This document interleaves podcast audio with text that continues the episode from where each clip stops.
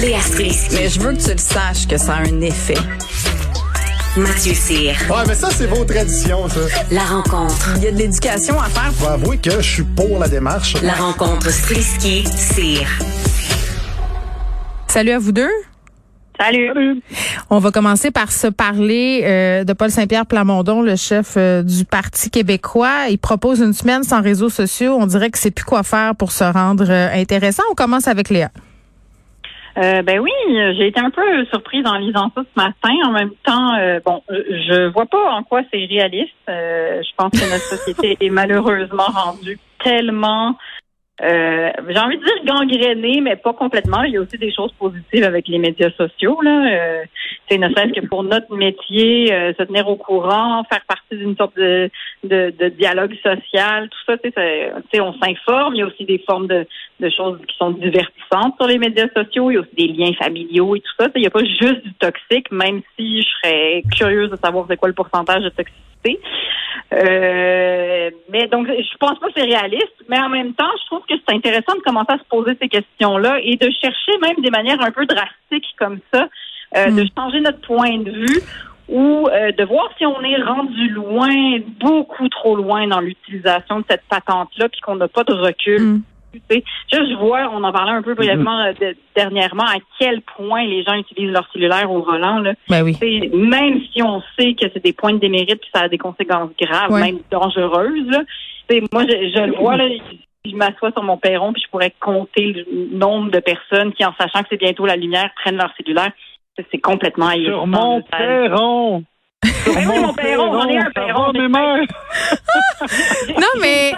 Non, mais c'est vrai. On, on... on fait une bonne tarte aux cerises, là, ben, je regarde le monde parler au téléphone. Ben, Mathieu, je regarde par mon châssis, là. Elle appelle la ville. exact.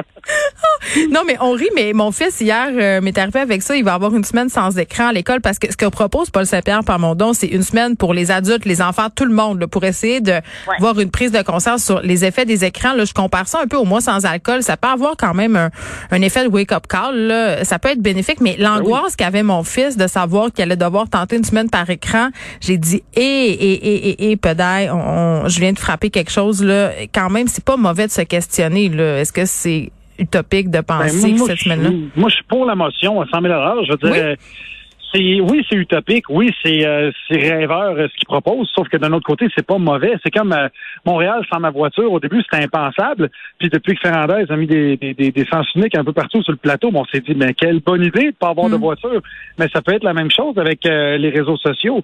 Tu sais, les gens, quand ils vont là-dessus, plus que tu vas là-dessus, plus que ça affecte ton estime de soi. Mm. Et c'est prouvé que quand tu passes trop de temps sur ton cellulaire, et en moyenne, je dis ça de même, là, mais en moyenne, le Nord-Américain passe 2h51 par jour sur son C'est fou. Quand je reçois mon temps d'écran, Mathieu, à la fin de la semaine, là, je me juge tellement. Là, ça n'a aucun bon sens. Mais, puis, surtout quand tu penses à combien de temps là-dessus était réellement euh, utile autre que d'aller voir des, des, des, clips de chats qui Non, mais nous, c'est pernicieux à cause de notre job dans les médias. Euh, le temps que je passe là-dessus, je me fais croire que c'est pour être au courant de toutes les affaires. Euh, deux choses intéressantes. Je vais juste dire une dernière chose. Il y avait un autre truc que Paul Saint-Pierre Plamondon euh, suggérait, puis on n'en a pas parlé, mais c'était euh, qu'il voulait interdire l'anonymat sur le web. C'est ça que j'allais dire. Je peux juste me lever oui. et applaudir. Oui, oui, parce que moi, c'est le truc que je trouve intéressant euh, dans sa proposition. Là, euh, ce qu'il dit Paul Saint-Pierre Plamondon, c'est que s'il y avait moins de comptes anonymes, autrement dit, si les plateformes obligeaient les gens à avoir leur vraie photo, leur vrai nom, ça, ça, mhm. techniquement, c'est le cas, là, mais on ne sévit pas beaucoup. Il y aurait moins de haine. Puis ça, c'est vrai, là, Léa, tu te fais insulter avec des photos d'œufs sur Twitter, je le vois allègrement. Merci Geneviève, c'est gentil de me rappeler tous les meilleurs souvenirs de ma vie. Oui. Euh, mais euh, ben oui, est-ce que ça a un effet? C'est sûr que ça pourrait pas nuire. Je, Bon, après, il y a des gens qui vont dire oui, ben là, notre identité, on veut la protéger. Tu sais, je veux dire, à partir du moment que tu as un téléphone dans ta poche, j'ai l'impression que Google est pas mal au courant de ton fond de culotte. Fait que je pense que c'est ce que tout ce, ce que tu fais. Mais au moins essayons-le, j'ai tendance à dire. Mais après, est-ce qu'il y a des est-ce qu'il y a un côté légal compliqué à ça? Je le sais pas. Qui vérifie, tu euh, ben, il y en a des sites où est-ce que tu es obligé de faire des vérifications. Au moins, on vérifie si on n'est mhm. pas des robots. sais. Au moins, il y a déjà ça. Ben, mais notre identité. C'est vrai que ça, devrait être illégal. Moi, je pense que ça devrait être illégal d'avoir un compte avec une photo d'œuf puis qu'on sache pas t'es qui. Puis si, à quelque part, tu as besoin de ça pour t'exprimer, ben c'est parce que tu n'endosses pas les propos que tu dis. C'est que toi-même, tu as tellement honte de dire ce que tu dis que tu dis, hey, ils vont me cacher derrière une photo d'œuf avec un nom qui s'appelle Grosse Fourche Enflammée ou whatever. Tu sais, c'est tout le temps des noms de même qu'ils vont chercher.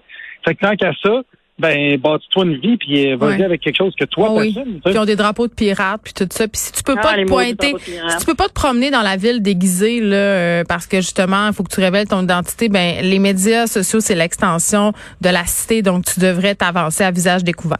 Euh, L'école à la maison, Mathieu, toi, je sais que tu as déjà fait l'école à la maison, fait que je suis particulièrement curieuse Oui. d'avoir euh, ton point de vue là-dessus. Là, on parle d'une école euh, euh, en ligne, en fait, qui a une plateforme Internet payante qui a été mise en place par euh, des figures du mouvement complotiste. Là, ça, c'est le bout où je trouve ça quand même pas super cool. Ça s'appelle Mon école bienveillante pour guider les parents qui veulent retirer leurs enfants de l'école. Ben, c'est complètement ridicule. Je suis, euh, moi, je suis pour l'école à la maison à 200 000 à l'heure. Moi, pourquoi j'avais choisi cette option-là? C'est parce qu'évidemment, avec les voyages que je fais, euh, ça me permettait d'enseigner à mes enfants. Mettons que j'ai des spectacles en Gaspésie ou n'importe où, tu sais.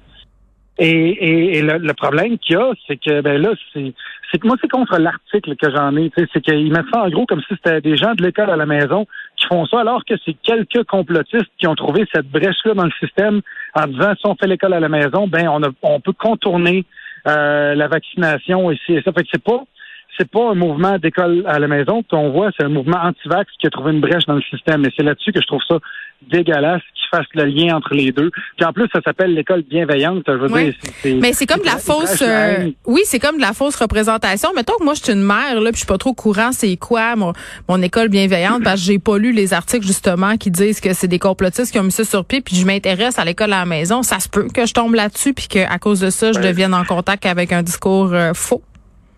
Tout à fait. Moi, je veux dire, d'appeler ça l'école bienveillante, là, c'est c'est comme si tu disais que Diane, la petite madame euh, qui, euh, qui, euh, qui est sur Facebook, qui partage des photos de chat, est super gentille, alors que dans le fond, elle est raciste à fond, tu sais. Je veux dire, tu mets un beau cover pour cacher quelque chose qui est vraiment pourri à l'intérieur. Léa? Ça, C'est un message à Diane. Ben, moi, euh, ça fait plusieurs années que j'ai un peu envie qu'on encadre un peu mieux l'école à la maison. Euh, ben, moi, je suis contre, c'est-à-dire, je le ferai pas, OK? Je le ferai pas, mais j'aimerais pas qu'on l'encadre plus. Tu sais, J'entends ce que dit Mathieu, puis, tu sais, tu pourrais, tu devrais pouvoir faire ça pendant un an, par exemple. Tu sais, Il y en a là qui partent en voyage pendant un an, qui partent en voilier avec leur famille. Tu sais, ça devrait être comme une année sabbatique. Attends, attends, attends, là, là, tu, tu me pognes, là, je suis dans un sujet enflammé là-dessus, parce que l'autre fois, je sais, quand on avait parlé d'école à la maison, tu avais parlé de socialisation des enfants. Tandis que Oui. la différence, c'est qu'un un enfant, dans l'école normale, il socialise avec des gens qui ont seulement six mois de différence avec eux autres. Si c'était ça dans la vraie vie, présentement, on se an. parlerait même pas parce que l'écart d'âge- est trop grand. Tu sais, mes enfants socialisent avec des adultes. Quoi? T'es-tu plus vieux ou je... En tout cas. Euh, oui, mais attends, attends, attends. Ce que je veux dire, je veux qu'on l'encadre parce que euh, mais je trouve que très souvent, il y a trop de gens qui profitent de cette affaire-là. Il y a peut-être comme quelques personnes qui le font convenablement. Mais il y a aussi des religions qui, qui prennent ça pour justement continuer à bourrer le crâne des enfants puis comme qui suivent pas complètement le cursus de- du ministère de l'Éducation. Ben, mais c'est-à-dire, euh, time out, C'est là, c'est- non, mais time out, c'est c'est de dire que- qu'il y a des gens qui peuvent utiliser cette faille-là dans le système pour isoler encore plus des enfants qui ont été Oui. isolés parce qu'ils veulent les faire évoluer dans un système de valeurs qui est un peu en dehors du monde. C'est vrai qu'on le voit avec Mais certaines communautés mais je- mais religieuses. Je, je te suis. Je, suis, je suis ce que tu dis à Ouais. 100 000 à l'heure, puis je suis d'accord avec toi sur ce cas-ci. Par contre, ce que moi, pour avoir été dans ce système-là, Oui, oui. 95% des gens qui font l'école à la maison sont Oh, hyper weird. brillants, sont capables d'enseigner à leurs enfants d'une façon des fois même meilleure qu'un professeur, et non pas parce qu'ils sont meilleurs que lui, juste parce qu'au lieu d'avoir 22 élèves, ils en ont deux. Et l'autre chose, oui. c'est que il y a une pointe de l'iceberg là-dedans qui est justement les, les religieux qui veulent contourner le système ou les gens qui ont une cause assez freak comme les antivax. Oui. Et c'est cette pointe-là bruyante qu'on voit le plus puis qu'on entend le plus dans les médias. Et c'est ça que l'école à la maison est tannée d'entendre. Ils sont tannés de voir des, des, des freaks comme ça. Oui, qui leur- salissent leur, leur, image de marque. Mais t'as raison. Il faut Mais- s'arrêter ici, mais je veux qu'on en reparle de l'école à la maison. Oui, parce on en reparlera. Non, mais c'est parce que. Moi, j'aurais jamais le courage de faire ça, puis je m'en ai rendu compte durant la pandémie euh, parce qu'il fallait en quelque sorte qu'on supervise l'école et j'ai compris que professeur c'était un métier. Léa Mathieu, merci Ben oui. beaucoup, à demain. À demain.